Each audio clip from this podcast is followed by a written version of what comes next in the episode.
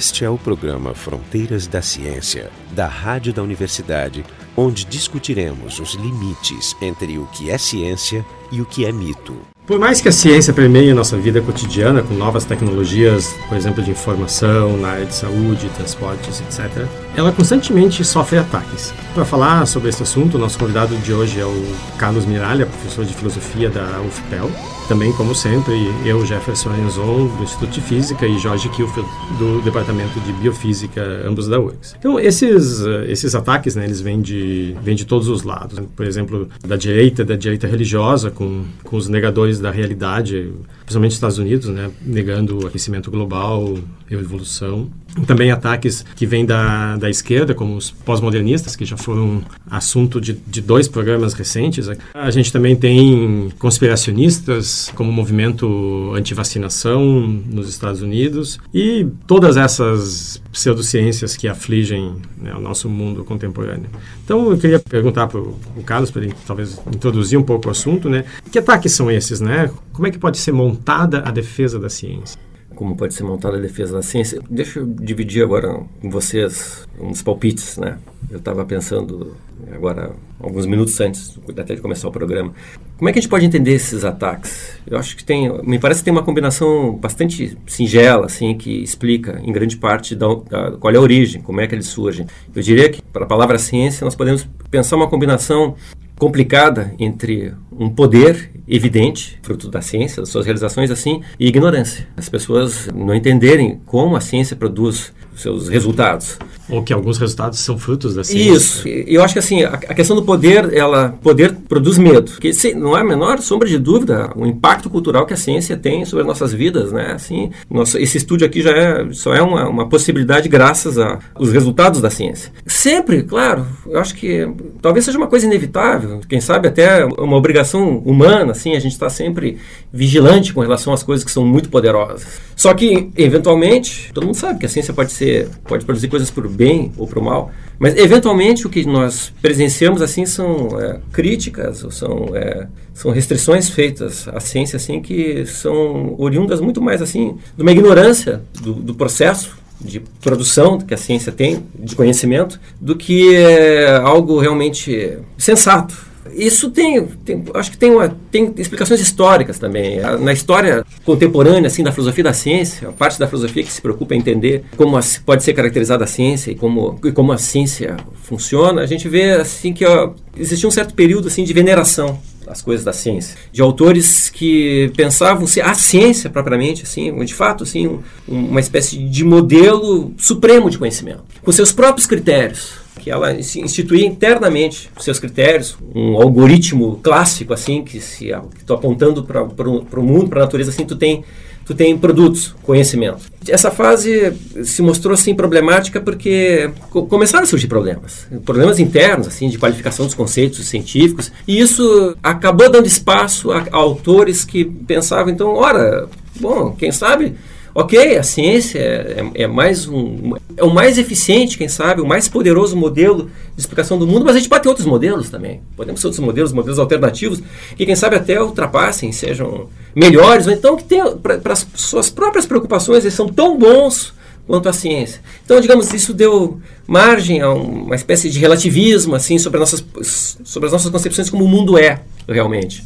Eu acho que assim, é mais ou menos esse é o cenário que é lançado. E eu queria aproveitar a oportunidade assim para chamar a atenção, né, chamar a atenção de, um, de uma autora, uma autora inglesa radicada, uma autora inglesa radicada agora nos Estados Unidos, chamada Susan Hack, uma autora que não tem uma formação assim direta de filosofia da ciência, ela é uma epistemóloga, voltada assim mais para as questões de teoria do conhecimento, num sentido muito mais abstrato. Mas ela passou a ter preocupações com essas questões relativas assim ao status da ciência, a sua comparação com outras atividades intelectuais e ela, digamos, ela presenciou um cenário também que deixou ela bastante desconfortável de grupos assim do próprio meio acadêmico querendo é, desvalorizar o empenho da ciência, mostrando que na verdade as pretensões da ciência de dar uma descrição objetiva, nos dar o real mesmo assim é é uma no fundo uma pretensão descabida, é uma espécie de presunção e que de fato a ciência não pode fazer isso, ou, ou ela faz isso tão bem quanto outras coisas mais. Tá? Então, que a, a ciência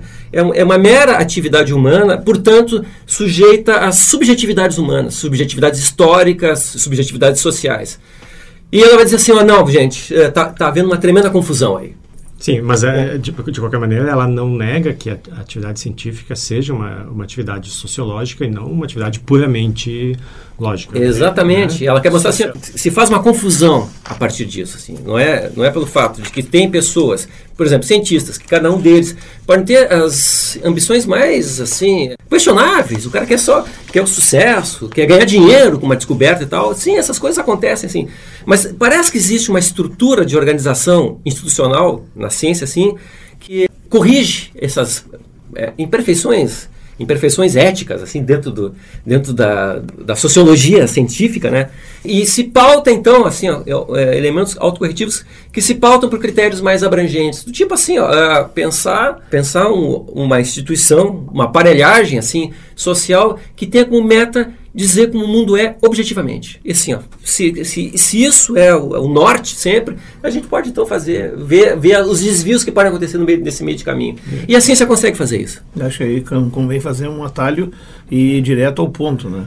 Existem diferentes formas de fazer a negação da ciência ou rejeição dela, e aqui, de certo modo, está sendo abordada aqui, é uma que foi bastante popular nos anos 90 e vem regredindo nos últimos anos, que é a chamada escola pós-moderna, ou também pensamento parisiense, porque a maioria dos autores são franceses, outros, não todos, mas a maioria, e tem seguidores no, no mundo inteiro, que que veio a partir da crítica literária, do pensamento feminista radical e outros grupos políticos que têm lá sua legitimada, uhum, legitimidade do uhum, ponto claro, claro. político uhum. e, e, uhum. conceitual próprio, mas, digamos, entraram a palpitar então também em questões epistemológicas. Importaram uhum. conceitos exógenos para dentro da epistemologia, levando uma releitura radical. Tão radical que a Susan Hack talvez tenha a definição mais clara sobre esse conjunto de pensadores, dizendo que ela é radical demais para ser crível. De certo modo, essas pessoas que argumentam esse, essa crítica da ciência, no fundo, no fundo, não podem acreditar no que estão dizendo. Uhum. Então, eles estão, sendo, eles estão fingindo essa crítica. Então, ela chama os pós-modernos, como são chamados, de novos cínicos. Né? Eu acho que é uma definição brilhante e essa, para mim, já é essa uma grande contribuição uhum. de colocar, porque ela já está vindo também com essas críticas no final desse processo. O pós-modernismo teve uma ascensão nos anos 90, ele passou pelo episódio episódio do caso Socal, que já foi abordado aqui nesse programa, né? que foi uma, um, um belo exemplo de como, como o discurso pode levar a, uma escalada de incongruências e, e absurdos, né?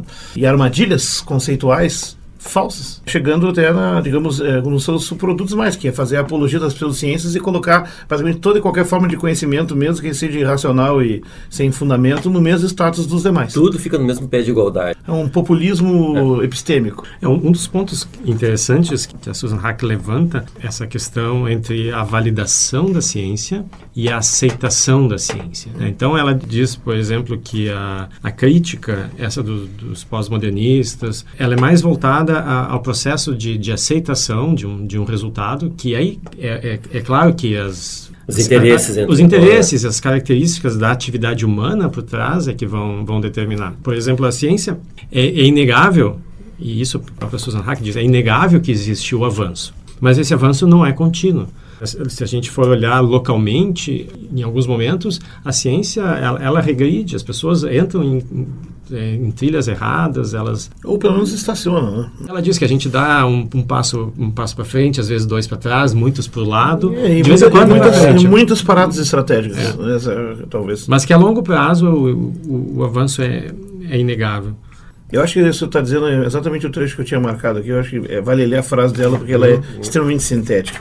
Mas, assim, a estratégia básica consiste em desviar a atenção do conceito normativo de garantia. Uhum ou seja, de como a evidência é boa para esta ou aquela alegação científica. Ou seja, o processo de validação da de validação, ciência. como tu disseste, é. para a noção descritiva de aceitação, a sustentação de uma alegação aos olhos de uma comunidade uhum, relevante. Uhum. Alguns depreciam a garantia e acentuam a aceitação, insistindo que os valores sociais são inseparáveis dos probatórios ou demonstratórios. Alguns ignoram a garantia completamente e reconhecem somente a aceitação, concebendo o conhecimento científico como nada mais do que o resultado dos processos de negociação social. Uhum. E alguns concordam com um tipo de sequestro conceitual, substituindo a noção de garantia por um substituto sociopolítico. Assim ocorre, por exemplo, com a noção de, entre aspas, epistemologia democrática. Isso aqui é uma confusão de conceitos é, fabulosos, é, né? dá, é. pra, dá pano para muita manga, mas evidentemente se tu troca. O que está querendo se dizer é que da, da, dentro da filosofia da ciência, da filosofia mesmo, da epistemologia, se construiu, digamos, um, uma série de, de conceitos, e aí o Carlos pode explicar melhor do que eu, certamente, do que seriam garantias epistêmicas, uhum. ou seja, formas de validar afirmações acerca da realidade com todas as limitações que isso possa vir a ter. E isso tem uma componente social ou sociológica, quer dizer, que é o fato da aceitação ou não por parte de grupos. Há pessoas que podem viver a vida inteira muito felizes, negando completamente o conhecimento uhum, científico. Uhum, uhum, hum, isso é possível. Sim, sim, claro. Ah, e se tu botar em votação um conceito científico na comunidade, na, na, na sociedade, provavelmente vai ver quem seja contra ou a favor, se ele conflita com valores religiosos ou culturais diversos e tal. Só que não se trata de, de botar em votação. Ou seja, o fato da lei da gravidade ser uma lei atrativa, exato, que é causada pela existência da massa, não está sujeito à votação ou à aceitação disso daquele. Uma pessoa pode não aceitar a ideia e se ele pular de um monte, de uma montanha, de um precipício, porque simplesmente nega a possibilidade do, da gravidade agir dessa forma, ele vai morrer igual por causa dela. O é que, que, mostra assim, que há uma precedência é tem, epistemológica, de certo modo, e até ontológica. É que tem assim, acho que está por trás dessa questão assim da, do, do, dos novos cínicos, é que tem, uma, tem um verniz de tolerância e diplomacia para essa ideia assim, de que todas as coisas, todas as todas são opiniões do mundo, então eu tenho que, eu, eu tenho que respeitar a opinião de A ou de B. É, nós já, já, abordamos é, isso no programa é, sobre os pós-modernos, e aliás, é importante dizer que tem um ar assim, aparentemente é um discurso muito hiperdemocrático. Ele tenta mostrar, e no caso, relativismo. Uhum. Tudo tem o mesmo valor, e na verdade é a voz do povo, é a uhum. voz da sabedoria uhum. e tal. Quando na verdade soa como um discurso, inclusive, de esquerda. E aí entra o paradoxo, porque esse discurso ele é aparentemente de esquerda, uhum. aparentemente muito aberto. É, né? É. Só que aí tem confusão. Esse é o Fronteiras da Ciência. Hoje a gente está discutindo parcialmente a, a obra da Susan Hack e, e, a defesa que ela faz da, da ciência, da racionalidade na, na ciência. Eu queria agora, ainda continuando nesse, nesse ponto que a gente levantou de aceitação e validação, queria me concentrar um pouco na, na validação. Quer dizer, a pergunta é, por que, que a gente pode levar a ciência, os resultados da ciência a sério? Por exemplo, agora a gente está no período onde se está colocando em dúvida alguns resultados de 100 anos da teoria da relatividade do Einstein. Então, por que, que as pessoas não vão chegar? Bom, mas se até o Einstein Agora as pessoas estão mostrando que ele estava errado. Por que, que a gente confia nos resultados da ciência? Amanhã a gente não vai mostrar que tudo que a gente conhece hoje está tá errado? Deixa eu fazer uns comentários rápidos. Antes, assim, acho que vale, vale a pena a gente frisar, né? Nós estamos destacando um capítulo, um ensaio do livro da Susan Hack, que chama Resolvendo o Quebra-Cabeça da Ciência, o ensaio número 5 que vai estar tá citado. Que é, tem, tem, esse é o, vamos dizer, o livro se chama Manifesto de uma Moderada Apaixonada, é Ensaios contra a Moda Irracionalista, isso. da editora PUC do Rio e da Loyola, que é um livro bem recente. Então, esse ensaio tem esse, o mérito de conseguir, eu acho que ele consegue concentrar as principais teses assim é, militantes da, também da, da Susan Hack. É, voltando à, à pergunta do Jefferson, essa questão da, da validação, esse exemplo agora, né, bem recente, de colocar em, em questionamento a as concepções de Einstein sobre o mundo. Bom, isso já é uma coisa bem esclarecedora esse tipo de exemplo, pelo fato de que esse tipo de correção, se por acaso, se eventualmente ela existir, está sendo feito pela própria ciência, vem de dentro assim do próprio do próprio fazer científico. E eu acho que isso também chama vai chama atenção para um ponto que talvez as pessoas que ouçam esse programa venham a ter uma visão equivocada dos, dos representantes, né, assim, da, digamos, da ideologia que está por trás. É, ninguém pensa aqui que a ciência é infalível. Quando, se, quando nós estamos defendendo que a ciência ela tem, digamos, ela é a, me, é a melhor resposta, a resposta mais razoável que a gente pode pensar para ter uh, descrições, representações fiéis do mundo, isso não quer dizer que nós estamos achando assim que ela, ela é sagrada. Não, não. Mas nós estamos dizendo aquela que menos erra com esse objetivo. E é, é a que ah. reconhece o seu erro. E é ela reconhece o seu erro. Na verdade, a, a ciência, se for olhada, ela é uma atividade mundana porque ela é basicamente uma extensão daquilo que a gente faz todos os dias. O bom o, senso e tentativa e erro. O bom senso, mas levado a um, a um extremo de sistematicidade, uhum. de cuidado, de, de uhum. rigor, transforma a nossa atividade cotidiana.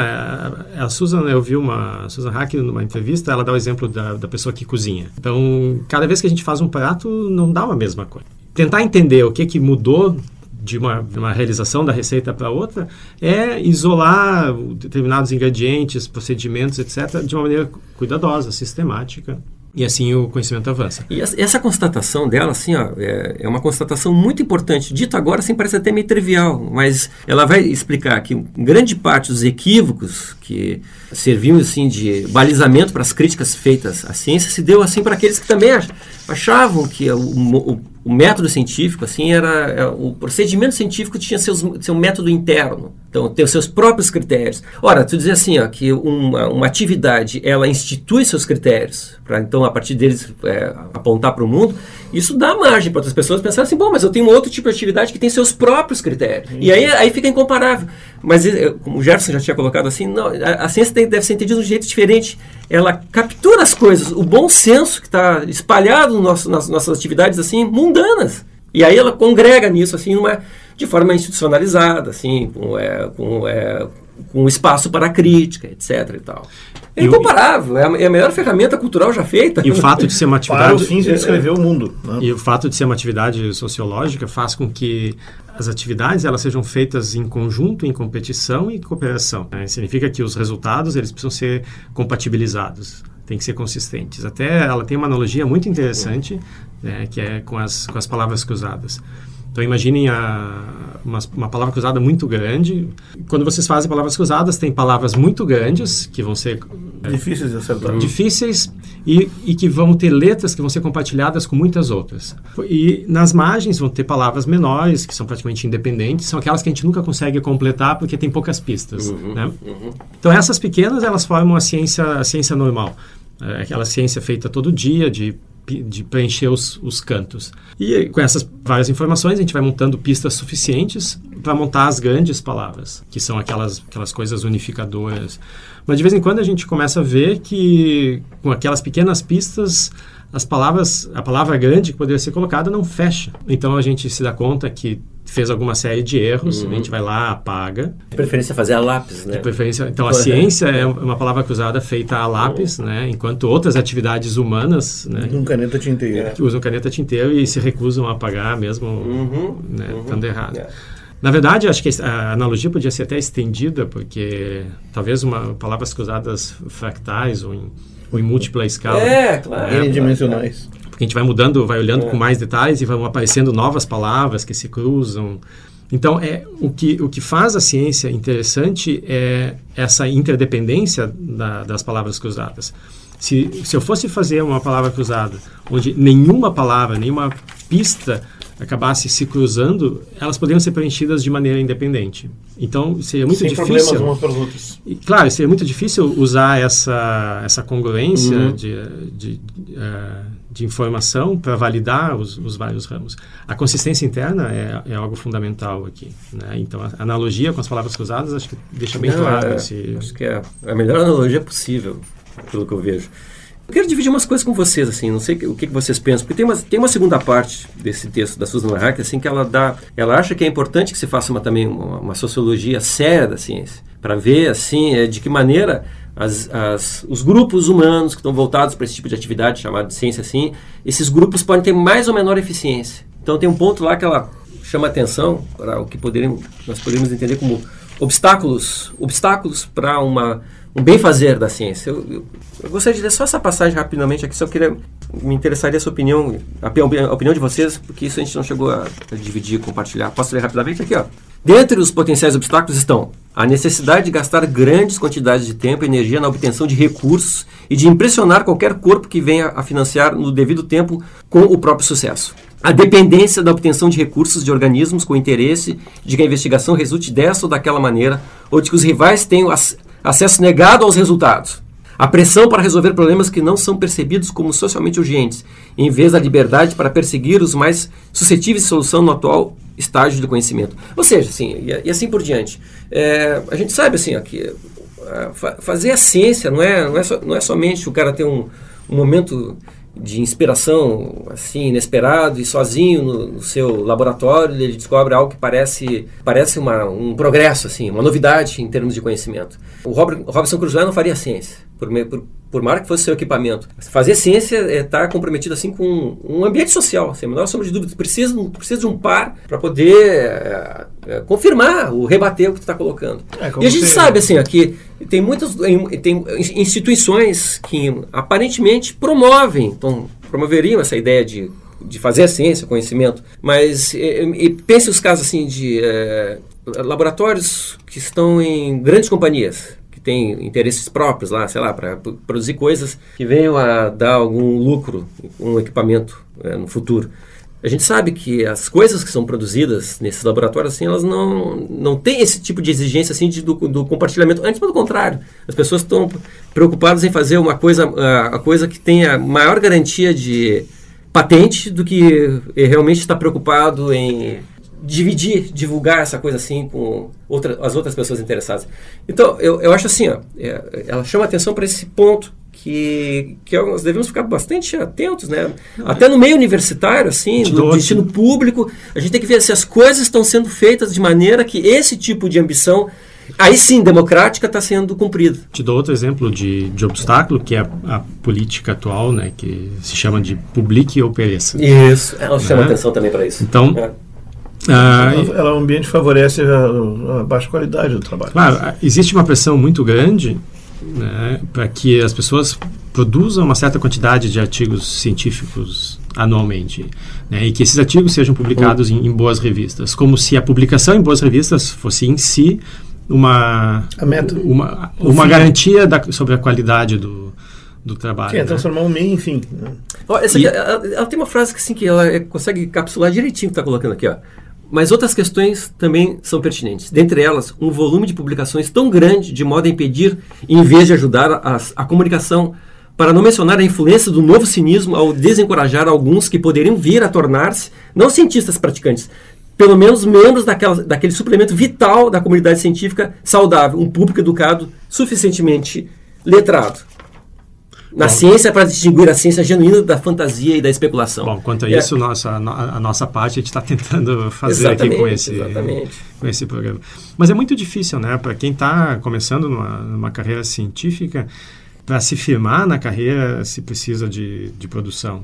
Né, independente da qualidade da, da produção, porque atualmente o que se olha são números. Então a pessoa precisa ter para conseguir passar no concurso, para conseguir financiamento do CNPq, uhum. conseguir verbas de pesquisa, é, é a produção que importa. Produção, número de artigos, número de citações desses, desses artigos. E todas essas coisas, elas têm duas componentes, né?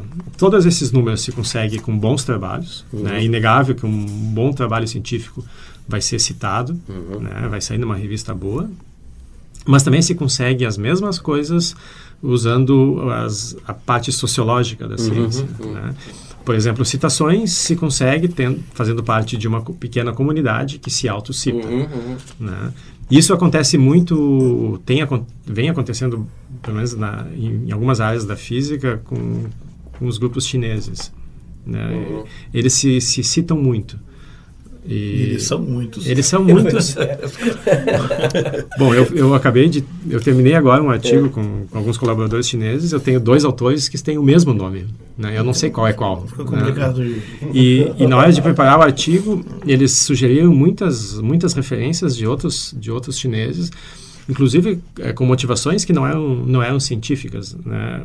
Teve um artigo dizendo, não, a gente precisa citar esse cara porque ele acabou de submeter um pedido de dinheiro e ele precisa de citações para justificar esse esse, esse tipo de negociação também acontece. E é complicado. É, é né? é complicado, as pessoas Então as pessoas é. citam outras porque sabem que fazendo isso elas vão ser citadas. E inclusive ele me disse, olha, a gente pode citar ele porque ele já prometeu citar nossos trabalhos no, no, no futuro, né? Ou uhum. seja, isso é meio estranho, né? Desvaloriza é, um pouco. São a, aspectos, é. é. digamos, para-científicos que estão penetrados dentro da, é. da, sociologia. Mas, enfim, aqui a ciência é uma atividade de negociação social também. Só que ela tem ferramentas de negociação que, nesse sentido aí, até não difere tanto das mais triviais, não, isso mas uh, em outros tem. Por exemplo, avaliação constante pelos pares, por especialistas. Isso é uma uhum. coisa que nos outros domínios do fazer humano não acontece. Exemplo, imagina se no direito ou na política eles tivessem avaliados por pessoas e, e com poder de, de veto, assim, né? Uh, Mas supostamente essas pequenas coisas que são mais sociológicas do que, do que lógicas são aquelas responsáveis pelo pela, uh, pelo, por esse avanço para frente, para trás que a gente tem, e a longo prazo vão ser, elas vão ser mediadas, elas vão desaparecer e a gente vai ficar com esse núcleo mais, mais resistente. Então, uh, esse, é, esse é o, é o Fronteiras da Ciência. A gente está hoje discutindo a defesa da ciência, então nos falta pouco tempo aqui.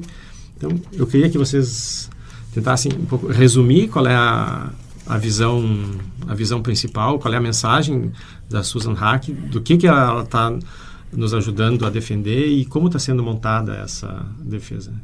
Eu assim, eu deixo eu já sou suspeito para falar, então eu, eu, tenho, acho, acho, por exemplo, esse ensaio que a gente estava discutindo aqui, que congrega as, os, os, principais pontos. Resolvendo é, esse capítulo 5 do, cinco, do é. manifesto. É, eu acho assim é, uma, uma obra-prima em termos assim de divulgação de filosofia da ciência, porque tem, ela consegue, é, ela consegue articular de forma formidável, assim, digamos, uma dimensão é, militante e mas ao mesmo tempo assim esclarecendo por que, que ela tem que reagir ao que nós poderíamos entender assim a um sei lá um obscurantismo acadêmico que estava tipo, segundo ela de forma cínica se servindo de eh, problemas que são na verdade são são que no fundo dão dão honra à ciência digamos ela assumir que ela é falível que ela tem ela, não, ela não, não, não dá a última palavra. E ao fazer isso assim ela chama atenção quem sabe que das dos, das maiores dos erros que estão por trás também daqueles que faziam uma, uma reverência assim é, sem limites para a ciência, achando que a, a, ciência ela é perfeita. Então, ela tem uma frase que também é lapidada assim: a, a ciência ela não é nem sagrada e nem um truque de confiança. Tá? Esse tá, é justamente por esse essa mediação, esse meio termo assim razoável que a gente deve ver a ciência.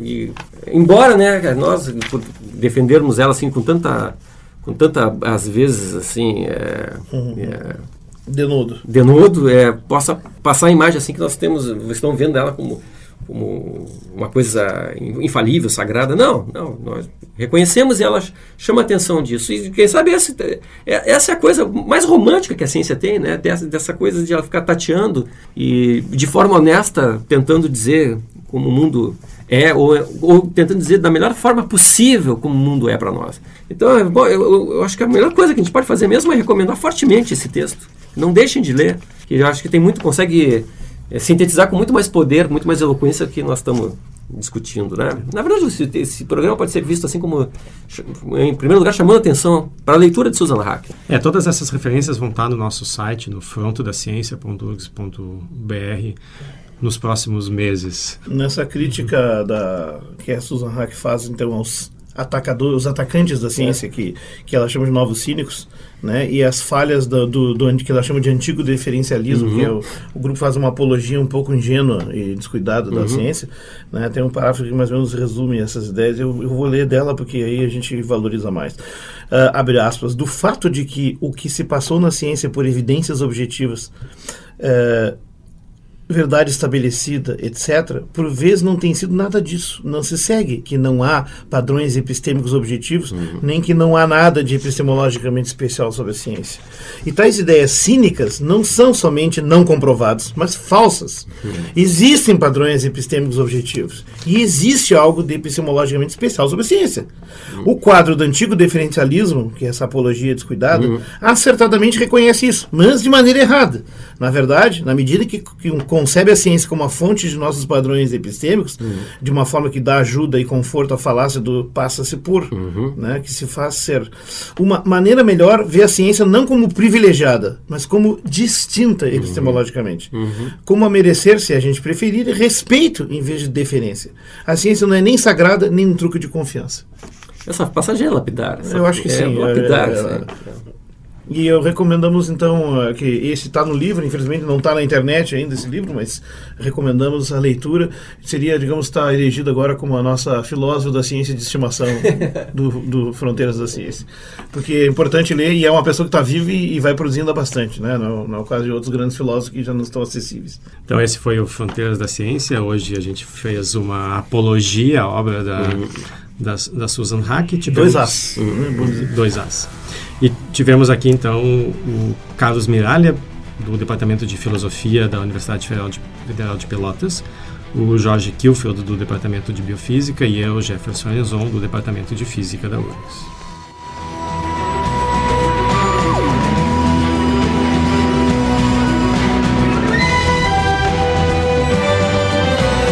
Programa Fronteiras da Ciência é um projeto do Instituto de Física da URGS, técnica de Gilson de Césaro e direção técnica de Francisco Guazelli.